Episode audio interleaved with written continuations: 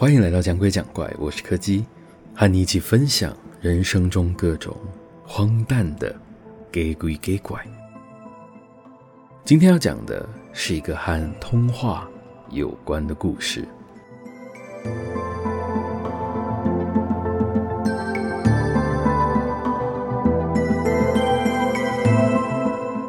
如果从我的角度来看，那其实是一个和平常一样普通的夜晚。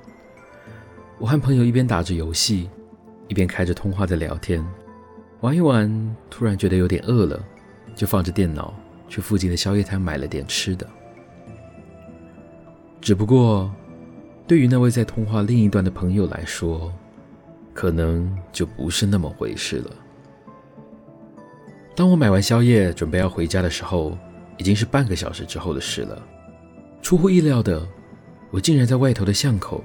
看到了朋友的身影，只见他神色慌张地朝我冲过来，连解释都没有，就硬是把我载上了机车，往他家直奔而去。后来朋友跟我说，在我暂时离开去买宵夜之后，大概过了十分钟吧，他就从耳机里面听到了我买完宵夜回来，关门放东西的声音。很自然的，他就在通话里问我到底买了什么，怎么这么快就回来了。在经过一小段的沉默之后，他听见通话的另一头传来了我的声音：“我买了不一样的宵夜哦，你要不要开视讯？你要不要看？”朋友说，他那时候还没有察觉到有什么不对，所以他也只是随口说了：“哦，没兴趣了。”然后就转头回去打游戏了。哎，不一样的宵夜，你要不要看？你。要不要看？你要不要看？你要不要看？你要不要看？你要不要看？你要不要看？你要不要看？你要不要看？你要不要看？你要不要看？朋友被吓得立刻关掉了通话。这时候他才察觉到，现在在另一端电脑前的绝对不是我本人。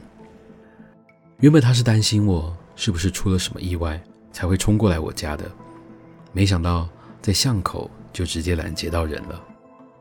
虽然朋友描述的过程非常离奇，但我完全没有要怀疑他的意思，因为就在我们谈话的当下，他的电脑还是一直不停的收到来自我的通话邀请。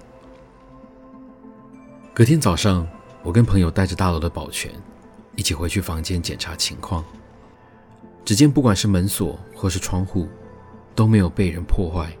或是被入侵的迹象，唯一可以当做证明的，就是在我的电脑桌前，有一对沾满了黑色泥巴的小孩子脚印。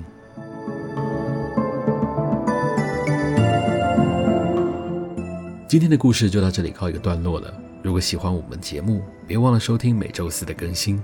我是柯基，我们下次见。